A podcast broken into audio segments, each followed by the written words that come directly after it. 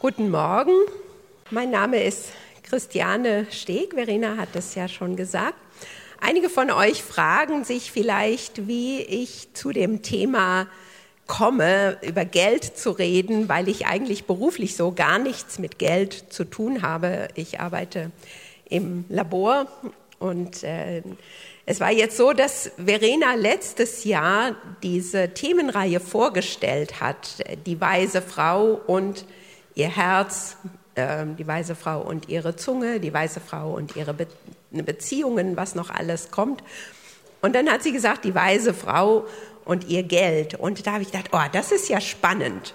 Das interessiert mich ja. Und dann hat Verena halt gesagt, ja, dann mach du das doch. Und äh, also dann, ähm, dann hatte ich dieses Thema ähm, und mh, mm, hatte noch keine Ahnung, was da auf mich zukommt.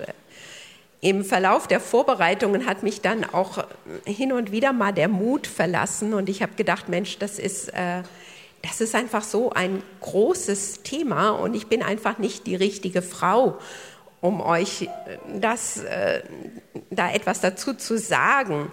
Äh, ich habe dann angefangen, die Bibel zu studieren und ihr seht hier jede Menge Bibelverse. Im Gegensatz zu vielen anderen Themen sagt die Bibel so viel über das Geld. Ähm, also wenn ihr durchguckt, äh, überall geht es um Geld, genau wie in unserem Leben auch. Also es gibt ganz viele Stellen, die vom Geld handeln, die Sprüche, ähm, aber auch im Neuen Testament, im Alten Testament.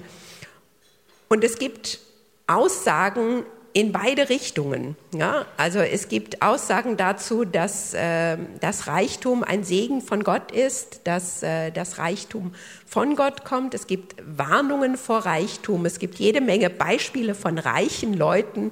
König Salomo war der reichste Mann, der jemals gelebt hat. Abraham war reich.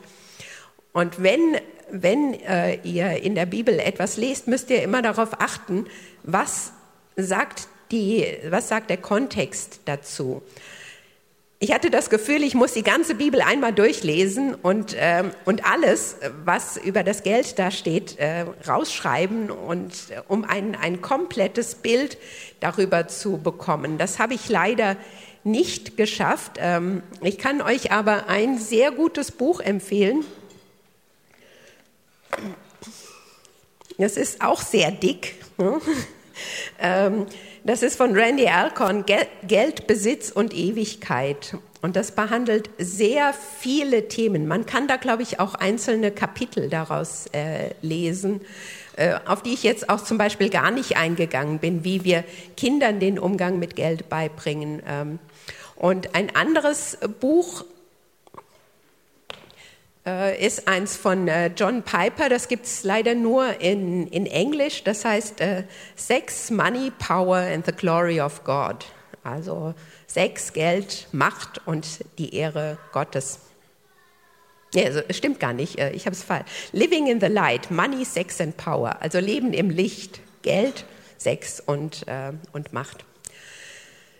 Ich werde jetzt ein paar Gedanken mit euch teilen, die mir bei der Vorbereitung wichtig geworden sind, aber vor allem hoffe ich, dass ihr, dass Gott zu euch spricht heute Morgen. Und dafür möchte ich jetzt gerne nochmal noch beten. Ja, Herr, du bist der Schöpfer aller Dinge, du bist der Schöpfer der Weisheit, du lenkst unsere Gedanken, du schaust in unser Herz hinein und ich bitte dich, dass wir heute die richtigen Worte finden, dass wir die richtigen Gedanken denken und dass dein Name erhöht wird hier, dass dein Wille klar wird in unserem Leben. Danke für deine Gnade, die du uns schenkst. In Jesu Namen. Amen. Auf den ersten Blick ist Geld etwas Reales, etwas durch und durch Irdisches, etwas Materielles. Wir reden von Münzen, wir reden von Scheinen, von Bankkonten, Kreditkarten, Handel, Kaufen, Verkaufen, Angeboten und so weiter. Aber das Ganze ist nur die äußere Hülle des Geldes, ein geringer Teil von dem, worum es bei unserem Umgang mit Geld überhaupt geht.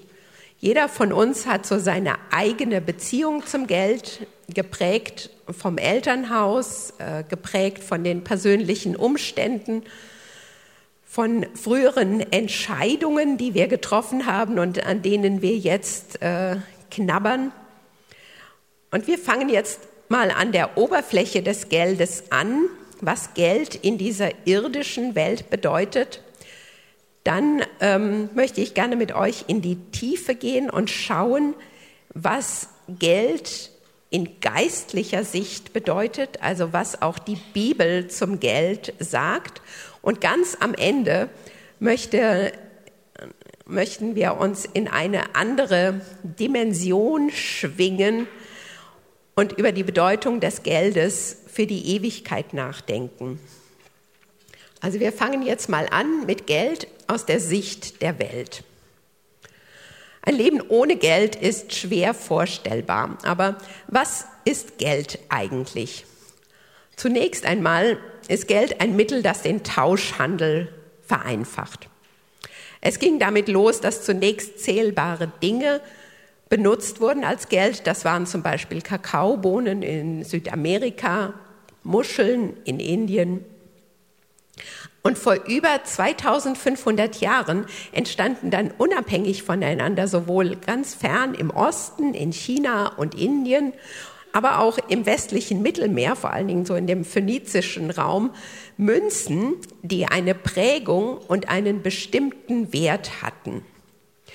Anscheinend brauchte jede Kultur ein universelles Mittel, mit dem der Tauschhandel abgewickelt werden konnte.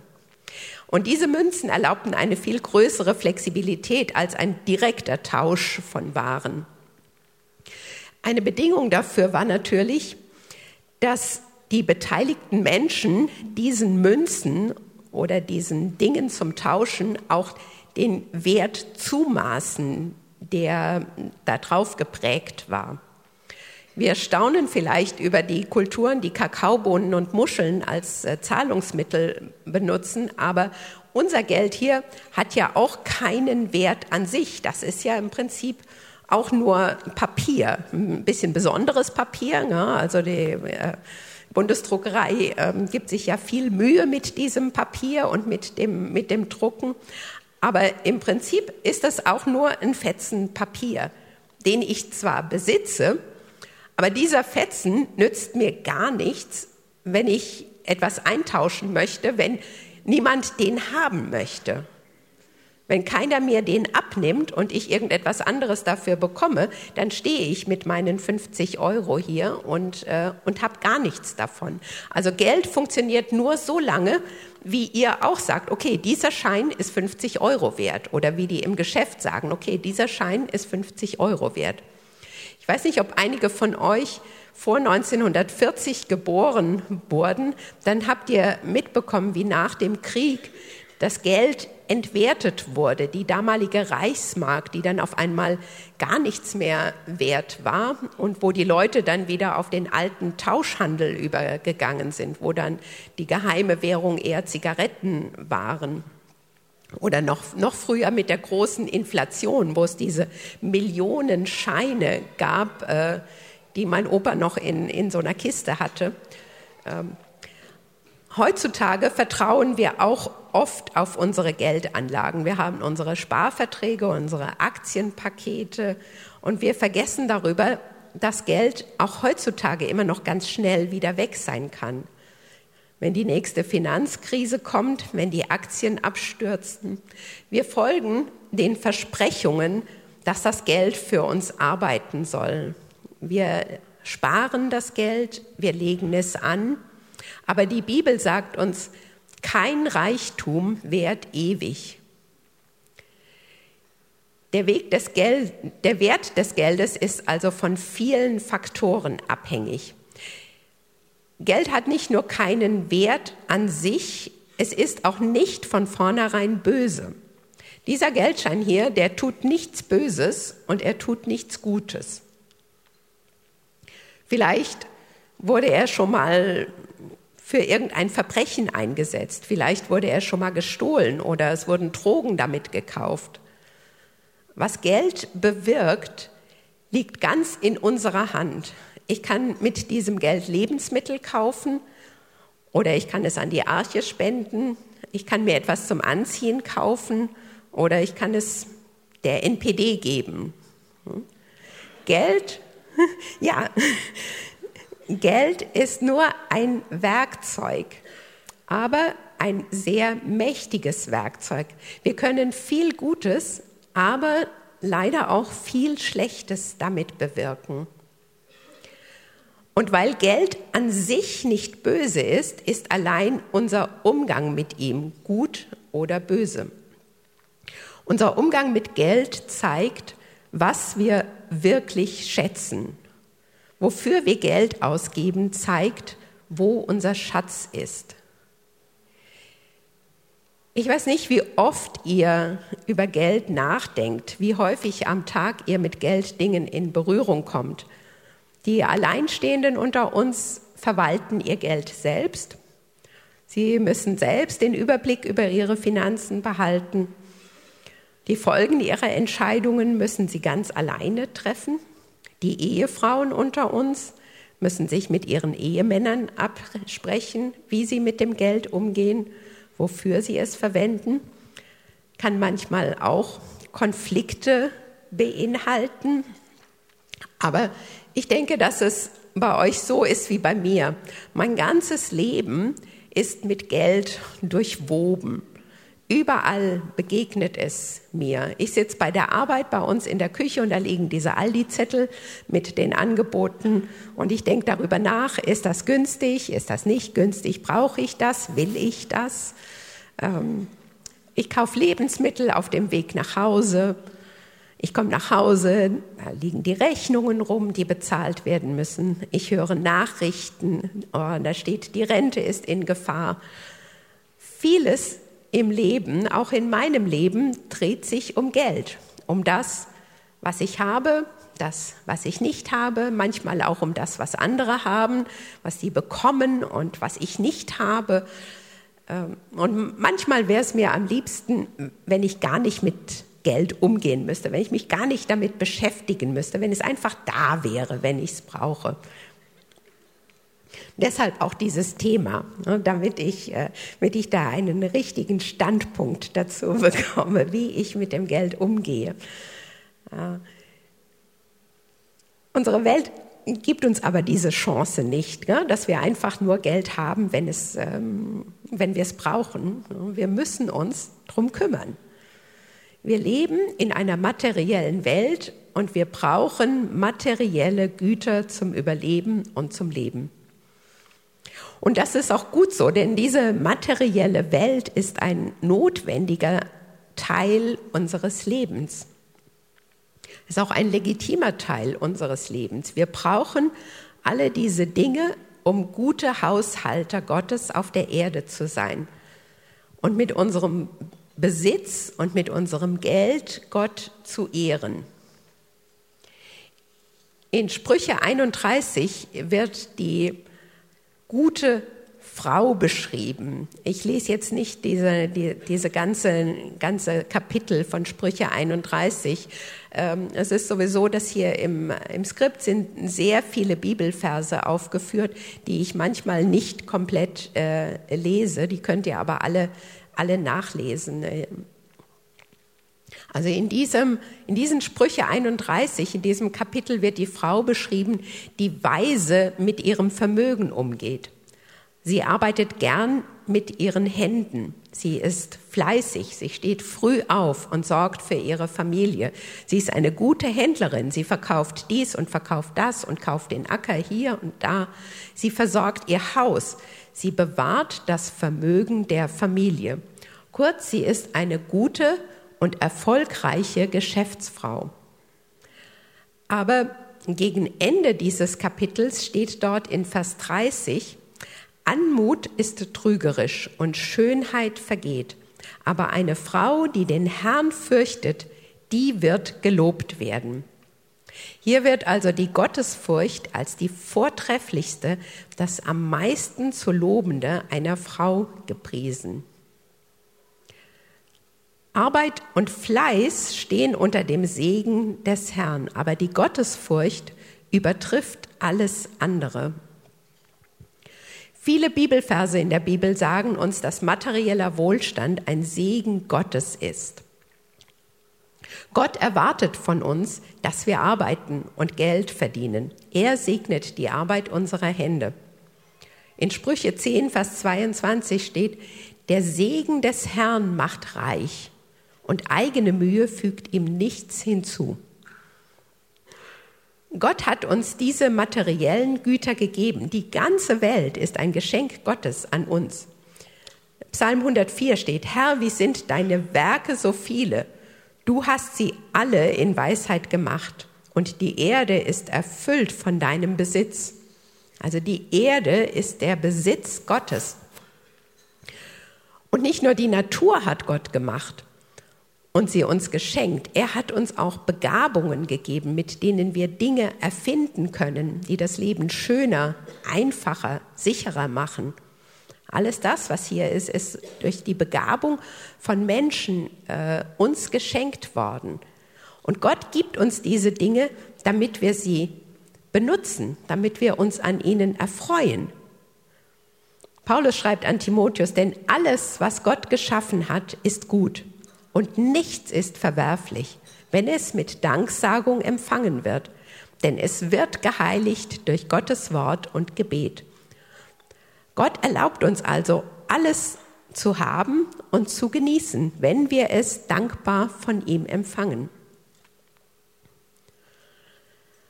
So wie das Geld an sich nicht sündig ist, sind auch die Dinge, die wir für Geld kaufen können, an sich nicht sündig. Zwar warnt uns die Bibel vor Reichtum, ihr kennt alle diesen bekannten Vers, den Jesus gesagt hat, wahrlich, ich sage euch, ein Reicher hat es schwer, in das Reich der Himmel hineinzukommen. Aber das bedeutet nicht, dass ein Leben in Armut automatisch dazu führt, dass wir Gott näher sind. Auch die Armut bietet viele Gelegenheiten zum Sündigen. Viele erhoffen sich von einer Flucht die, aus der Welt ein friedlicheres, reineres und heiligeres Leben. Aber Paulus warnt uns vor den Menschen, die einen Schein von Weisheit haben, im selbstgewählten Gottesdienst und Demut und Kasteiung, also äh, ja, schlechten Behandeln des Leibes, was doch wertlos ist und was nur zur Befriedigung des Fleisches dient. Frieden, Reinheit und Heiligung, was viele Asketen in der Flucht vor der Welt suchen, sind eine Sache des Herzens und sind nicht eine Sache unseres Besitzes. Gott erwartet von uns nicht, dass wir vor der Welt und den Gütern der Welt fliehen oder ihnen komplett entsagen, sondern dass er selbst unsere Welt und unser höchstes Gut ist. In unserer heutigen Gesellschaft finden wir allerdings sehr viel seltener einen Rückzug von der Welt oder einen asketischen Lebensstil. Unsere Gesellschaft ist geprägt vom Materialismus. Und wir können uns dem kaum entziehen. Ihr wisst es selbst, wir werden bombardiert mit Werbung, wir hören es in den Nachrichten. Und weil die gängige Weltanschauung um uns herum der Materialismus ist, stehen auch wir in Gefahr, das Geld falsch zu benutzen und ihm einen falschen Wert zuzumessen. Deshalb brauchen wir eine klare, von der Welt unabhängige Sicht auf das Geld, auf unseren Besitz. Und damit kommen wir zu dem, was wir dieser Meinung der Welt entgegensetzen können, zu der Sicht der Bibel auf das Geld. Jesus hat sehr viel über das Geld gesprochen. In vielen Reden spricht er über Reichtum und Armut, über Geld und Besitz. Und 16 von seinen 38 Gleichnissen handeln von Geld. Also fast die Hälfte aller Gleichnisse behandeln das Geld. Er sagt, wo euer Schatz ist, da ist auch euer Herz. Warum ist es so wichtig, wo mein Herz ist oder was in meinem Herzen ist? Christina hat im letzten Frauenfrühstück darüber gesprochen und ich wiederhole nochmal, wenn ich darf. Das Herz ist die Wurzel unserer Gedanken, Gefühle und unseres Willens. Unser Herz bleibt aber nicht im Verborgenen, sondern es steuert unser Verhalten. Unser Herz wurde geschaffen als ein Ort der Anbetung Gottes. Wir sollen die Herrlichkeit Gottes erkennen und ihn als unseren allergrößten Schatz und als unseren Herrn betrachten. So hat Gott uns geschaffen und das ist unsere ursprüngliche Bestimmung. Und deshalb werden wir auch die Erfüllung unserer Sehnsüchte nicht in den materiellen Dingen finden. Wenn Gott unsere Sicherheit, unser Schutz und unser größter Schatz ist, dann werden wir Erfüllung finden, weil er der Einzige ist, der wirklich unsere tiefsten Bedürfnisse stillen kann. Aber was ist passiert? Durch unsere sündige Natur haben wir unser Herz abgewandt und verschlossen vor der Herrlichkeit Gottes. Wir wollen selbst bestimmen, wo wir unsere Erfüllung finden. Wir wollen unabhängig sein. Wir suchen unsere eigene Ehre und dadurch vertauschen wir die Herrlichkeit Gottes gegen wertlose Götzen, die wir anbeten. Paulus erklärt unseren Zustand in Römer 1 sehr gut.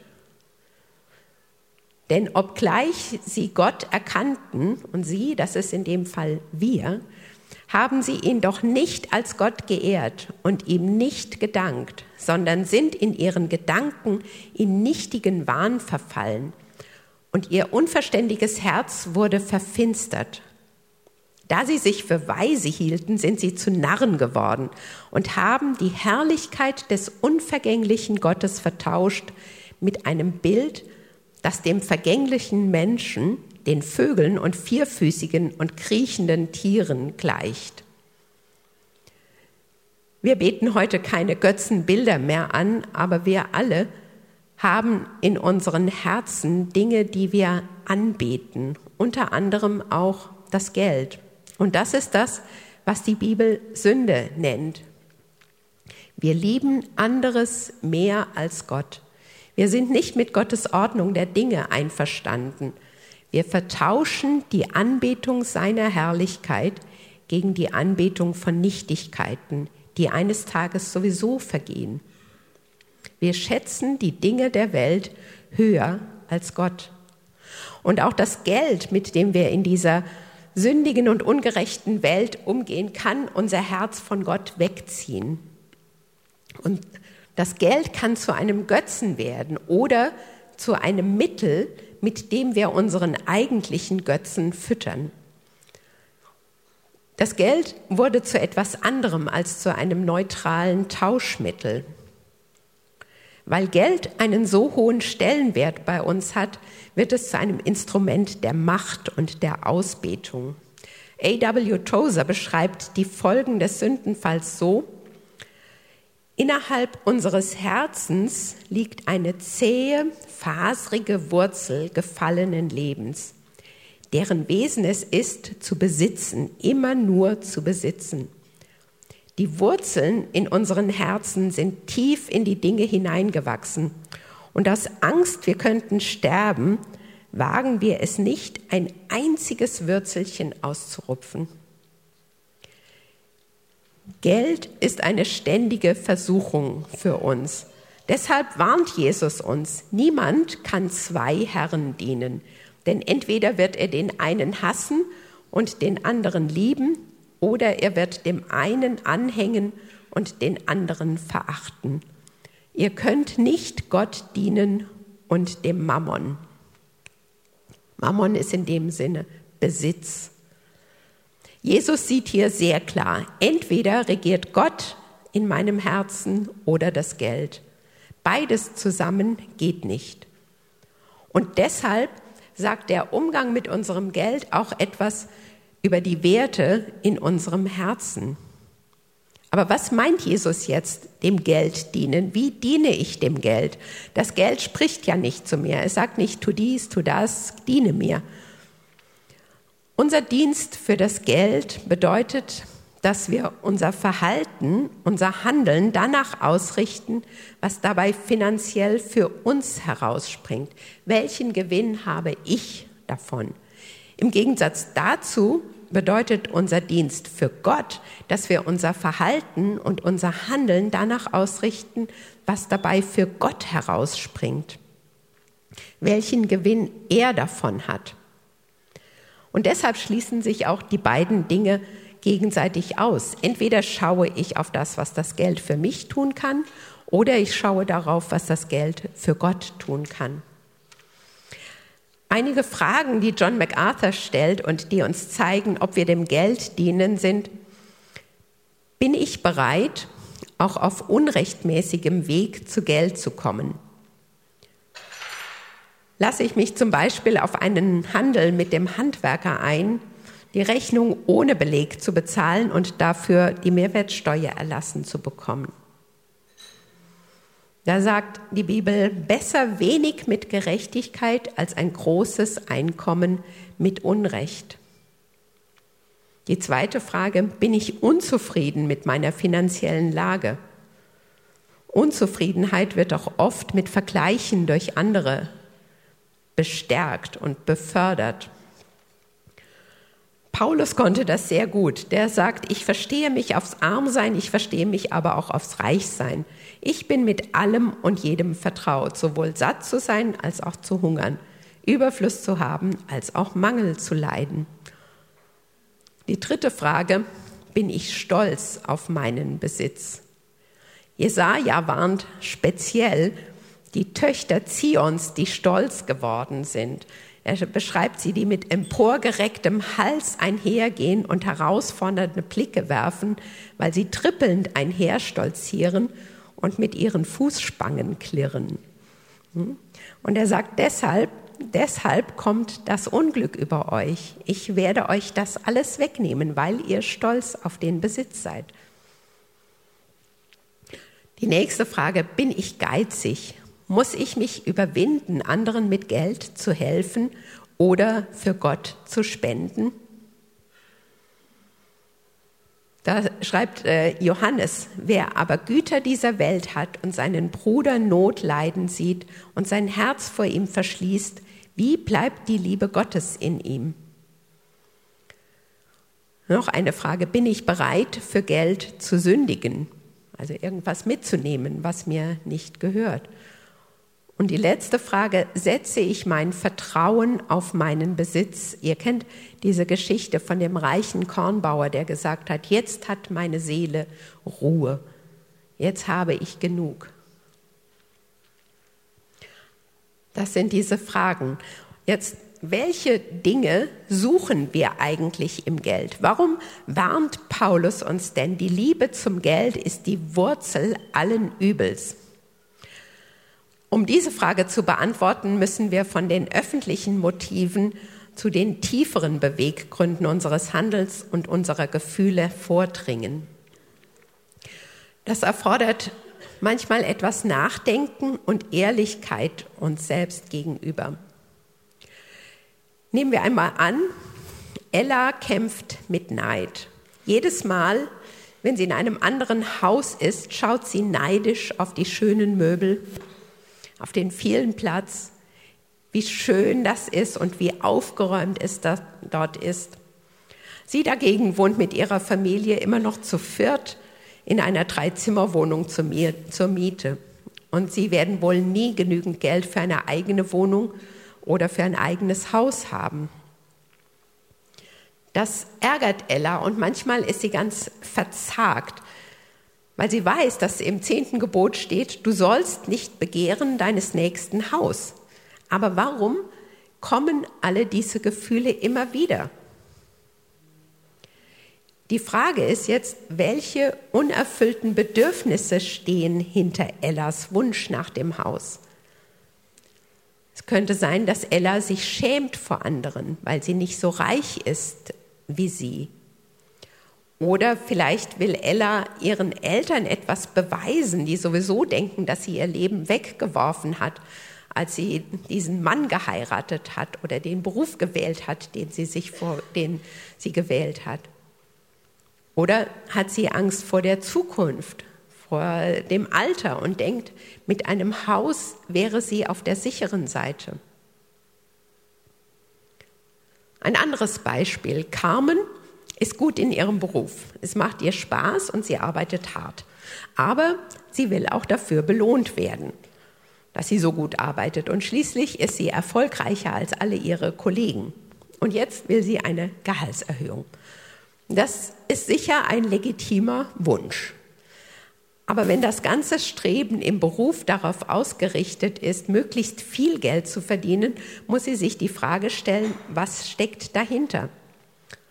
Es könnte zum Beispiel bei Carmen eine Suche nach Anerkennung sein. Die anderen sollen sehen, wie toll ich bin und mich bewundern. Und das zeige ich am besten dadurch, wie viel Geld ich habe.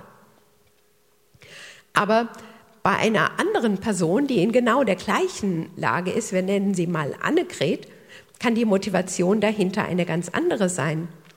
Vielleicht spürt Annegret tief in ihrem Herzen ein Gefühl der Unsicherheit, eine Angst vor der Zukunft und sie braucht dieses Geld, um ein Gefühl der Kontrolle über ihr Leben zu haben.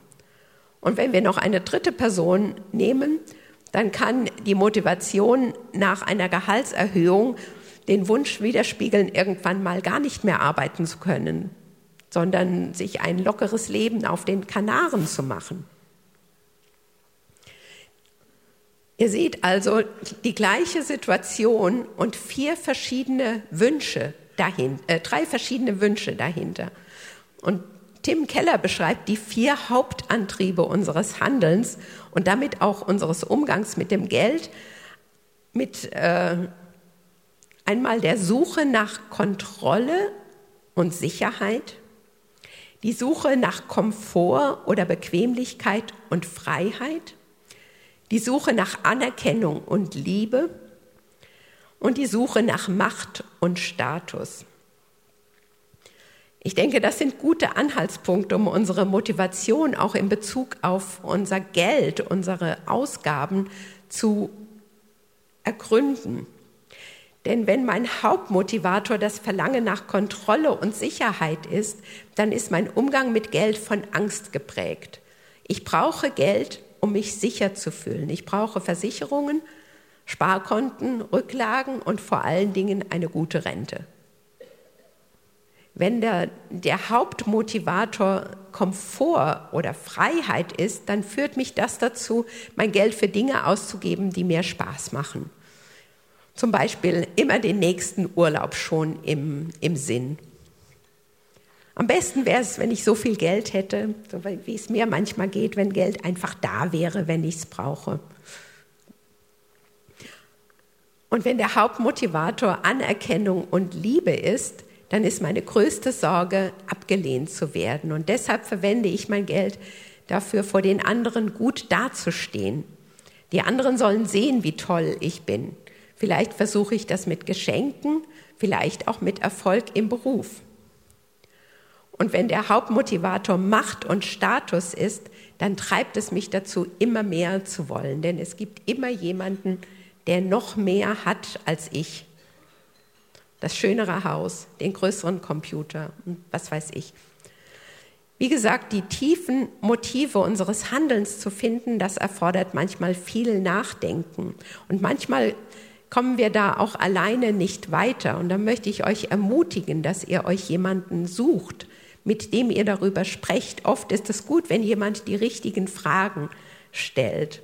Und das Wort Gottes und Jesus ist ja derjenige, der uns Einblicke gibt in unser Leben. Aber wir können uns auch gegenseitig unterstützen darin, das Richtige zu tun. Warum ist es überhaupt so wichtig, die wahre Motivation und damit auch den wahren Götzen in unserem Leben zu finden? Nur wenn wir den Götzen finden, können wir ihn von seinem Thron stoßen. Und nur wenn wir den Götzen vom Thron stoßen, kann Christus in unserem Leben regieren. Wenn Christus nicht der Herr über das Geld ist, dann ist er überhaupt nicht unser Herr. All diese Götzen der Anerkennung, der Sicherheit, der Freiheit und des Status, die wir mit unserem Geld füttern, machen uns nicht glücklich. Denn es sind falsche und betrügerische Götzen. Sie lügen uns an. Sie flüstern uns ein, wenn du nur genügend Geld hast, dann werden die Menschen dich lieben, dann werden sie dich anerkennen. Wenn du nur diese eine Sache noch hast, dann wird dein Leben viel besser und viel einfacher sein. Wenn dein Konto gut gefüllt ist, dann kannst du entspannt dein Leben genießen. Und mit diesen falschen Versprechungen führen sie uns in die Irre. Und letztendlich, sagt die Bibel, bringen sie uns den Tod. Paulus schreibt an Timotheus, denn die, welche reich werden wollen, fallen in Versuchung und Fallstricke und viele törichte und schädliche Begierden, welche die Menschen im Umgang und in Untergang und Verderben stürzen. Geld bringt uns um, wenn wir es haben und uns auf Geld verlassen. Geld bringt uns um, wenn wir es nicht haben und uns nach Geld verzehren. Geld kann nicht unser Erlöser sein. Nur Christus allein ist unser Erlöser.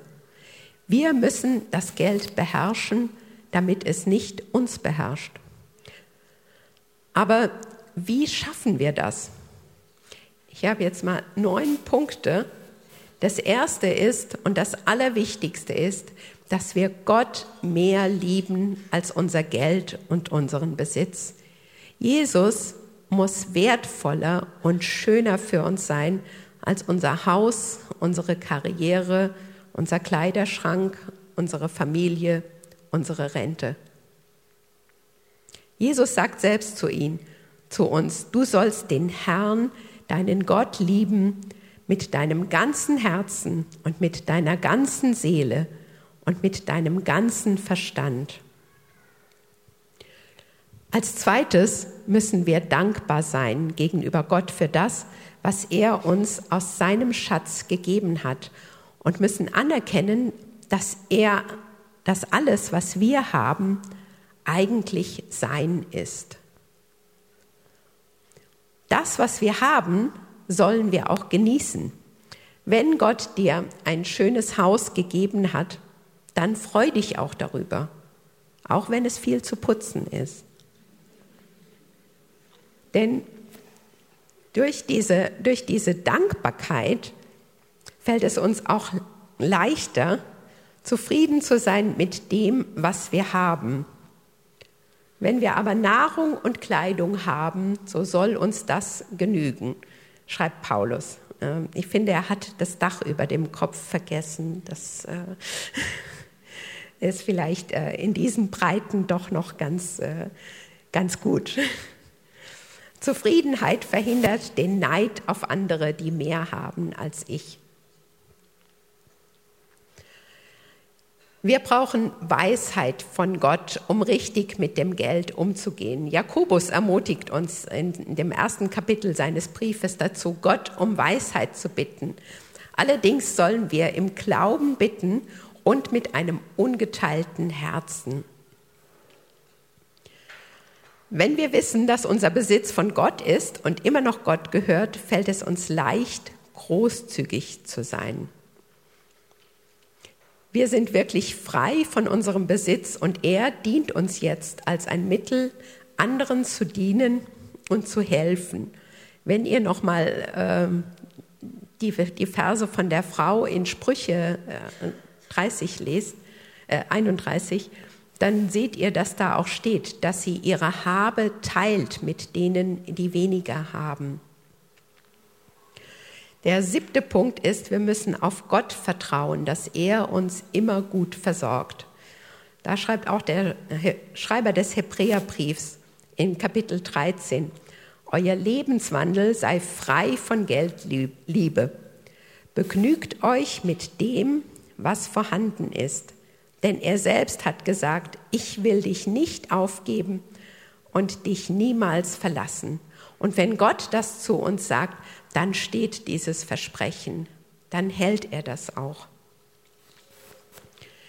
Der achte Punkt ist, dass wir nicht nach einem Status in der Welt streben, sondern dass wir unsere Freude finden in dem Status, den wir in Jesus haben.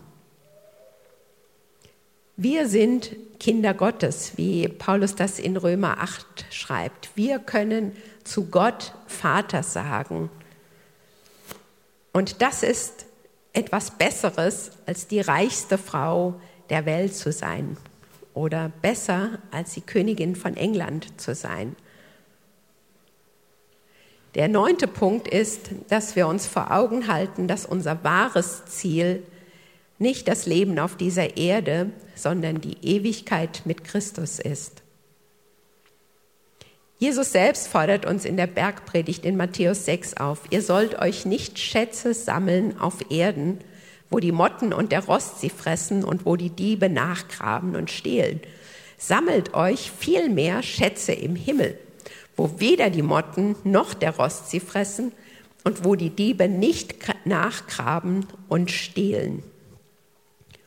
Und mit dieser Aufforderung von Jesus kommen wir zum dritten Punkt, Geld und Schätze in der Ewigkeit.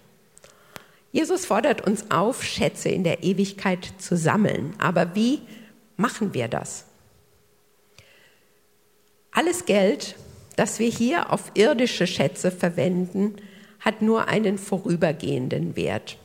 Es kann gestohlen werden, es kann verbrennen, es gibt Naturkatastrophen, kann sein, die Regierung enteignet uns irgendwann mal, weil sie eine neue Straße bauen wollen. Und dann gibt es immer noch den Tod. 1937 starb John D. Rockefeller, der damals reichste Mann der Welt. Sein Nachlassverwalter wurde gefragt, was hat er denn hinterlassen? Und der Nachlassverwalter sagte, alles. Er konnte nichts mitnehmen. Und Jesus stellt uns nun in Matthäus 6 vor die Wahl, entweder eine Schatzkammer auf der Erde oder eine Schatzkammer im Himmel zu wählen. Werden wir unsere Schätze auf der Erde investieren und sie dann verlieren, wenn wir sterben? Oder werden wir unsere Schätze im Himmel investieren und sie für immer behalten, wenn wir dort sind? Wir müssen das, was wir hier auf der Erde erwerben, in die Schätze des Himmels investieren. Randy Alcorn in seinem Buch erklärt diese Sätze so, du kannst nichts mitnehmen, aber du kannst es dorthin schicken. Gott hat im Himmel ein Konto für uns eröffnet und auf dieses Konto können wir hier von der Erde überweisen. Paulus schreibt an Timotheus, den Reichen in der jetzigen Weltzeit gebiete, nicht hochmütig zu sein, auch nicht ihre Hoffnung auf die Unbeständigkeit des Reichtums zu setzen, sondern auf den lebendigen Gott, der uns alles reichlich zum Genuss darreicht. Sie sollen Gutes tun, reich werden an guten Werken, freigebig sein, bereit, mit anderen zu teilen, damit sie das ewige Leben ergreifen. Und jetzt kommt es noch, und so für sich selbst eine gute Grundlage für die Zukunft sammeln. Dieses Leben hier ist also Grundlage für die Ewigkeit. Die Ewigkeit wird für uns das bereithalten, was wir während unseres Lebens hier auf der Erde investiert haben. Fragen einige vielleicht, ist das nicht egoistisch, wenn wir unser Geld hier investieren, um in der Ewigkeit davon zu profitieren? Wenn wir hier verzichten und mit unserem Geld Gutes tun, um dann später den Nutzen daraus zu ziehen, ist es nicht besser, hier Gutes zu tun, einfach um des Guten willen, damit wir etwas Gutes tun und nicht wegen des Lohnes, den wir dann später bekommen? Egoistisch wäre es, wenn wir den Gewinn auf Kosten anderer suchen. Aber wenn ich für mich Schätze im Himmel sammle, nehme ich damit niemand anderem Schätze weg. Denn im Gegensatz zu den irdischen Schätzen, die hier begrenzt sind, hat Gott eine unbegrenzte, unerschöpfliche Zahl an Schätzen, die er verteilen will. Das, was ich investiere, schenkt Gott mir aus seinem unerschöpflichen Reichtum. Und Jesus selbst sagt uns, dass wir uns Schätze im Himmel sammeln sollen. Er sagt uns, fürchte dich nicht, du kleine Herde, denn es hat eurem Vater gefallen, euch das Reich zu geben. Verkauft eure Habe und gebt Almosen, also spendet. Macht euch Beutel, die nicht veralten, einen Schatz, der nicht vergeht im Himmel, wo kein Dieb hinkommt und keine Motte ihr Zerstörungswerk treibt. Denn wo euer Schatz ist, da wird auch euer Herz sein. Das ganze Kapitel in Matthäus 6 spricht vom Lohn im Himmel. Lohn durch Geld weggeben, durch Spenden, Lohn durch Gebet und Lohn durch Fasten. Aber es gibt eine Einschränkung, wenn wir das alles tun. Wir sollen es tun, nicht damit wir gut vor Menschen dastehen, denn dann, sagt Jesus, sie haben ihren Lohn dahin. Denn wenn wir es nur wegen der Menschen tun, dann haben wir den himmlischen Lohn wieder mit dem irdischen Lohn vertauscht. Es gibt also drei Übungen, mit denen wir Lohn im Himmel sammeln können. Almosen geben, also andere unterstützen, Verzichten, das bedeutet Verzicht auf Geld, Besitz und Vermögen. Durch Beten, das bedeutet Verzicht auf Unabhängigkeit, Macht über das eigene Leben, stattdessen das Einüben von Vertrauen auf Gottes Hilfe. Und durch Fasten, was ein Verzicht auf Wohlergehen, Vergnügen und direkte Bedürfnisbefriedigung ist. Durch den Verzicht im Diesseits erlangen wir Reichtümer im Jenseits. Aber dieser Verzicht ist noch nicht alleine das Ziel. Wir sollen nämlich mit unserem Verzicht die Ausbreitung des Reiches Gottes befördern. Unser weltlicher Reichtum ist ein Werkzeug, um Gottes Reich zu bauen. Unser Geld schafft die Möglichkeit, das Evangelium zu verkünden. Unser Geld rettet die Hungrigen vor dem Hungertod und es kleidet die Nackten.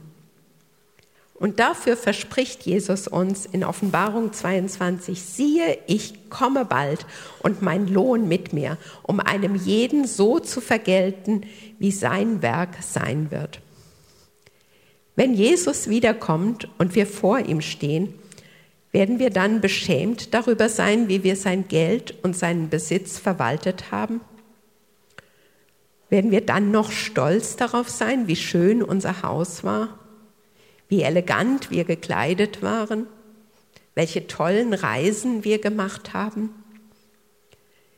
Werden wir dann zurückschauen und herausfinden, dass unser Besitz nur uns diente oder dass er Gott diente? Lasst uns auf Jesus sehen, der in allem ein Vorbild ist und dem wir nachfolgen wollen. Paulus schreibt den Korinthern im zweiten Brief, denn ihr kennt ja die Gnade unseres Herrn Jesus Christus, dass er, obwohl er reich war, um euretwillen arm wurdet, wurde, damit ihr durch seine Armut reich würdet. Jesus hat allen Reichtum, alle Herrlichkeit des Himmels aufgegeben, um auf die Erde zu kommen. Er wurde arm, um uns zu erlösen. Er ging durch alle Versuchungen und hat widerstanden. Der Teufel lockte ihn mit Reichtum. Er zeigte ihm die ganze Welt, allen Reichtum, alle Reiche dieser Welt, damit Jesus den Teufel anbetet. Aber Jesus blieb Gott und seinem Auftrag treu. Er wusste, es gibt keinen anderen Weg, die Schuld der Menschen zu sühnen. Er führte ein Leben komplett ohne Sünde Und er wurde dafür an unserer Stadt mit dem Tod bestraft. Obwohl er ohne Sünde war, musste er sterben für unsere Sünde. Wir wissen, dass Gott ihn reichlich dafür belohnt hat, indem er ihn nach dem Tod auferweckt hat und in den Himmel erhöht hat. Und im Hebräerbrief lesen wir, lasst uns hinschauen auf Jesus, den Anfänger und Vollender des Glaubens, der um der vor ihm liegenden Freude willen das Kreuz erduldete und damit die Schande für nichts achtete und der sich zur Rechten des Thrones Gottes gesetzt hat. Jesus hat es auf sich genommen, für uns zu sterben, weil er wusste, welch eine unaussprechliche Freude daraus hervorgeht. Der Verzicht auf alle seine Herrlichkeit, auf seine Ehre, auch auf die irdischen Güter hier, war nur vorübergehend. Aber auch unser Leben hier auf der Erde ist nur vorübergehend. Und Gott wird auch uns belohnen, wenn wir unser Glück nicht im irdischen Wohlstand suchen, sondern wenn wir ihn als unseren großen Schatz finden. Wir werden in der Herrlichkeit den Lohn erhalten, den wir hier auf der Erde uns erworben haben. Und wenn Jesus hier schon unser Schatz ist, wie viel mehr wird er unser Schatz sein, wenn wir dann im Himmel bei ihm sind und das in alle Ewigkeit. Und darauf freue ich mich. Amen.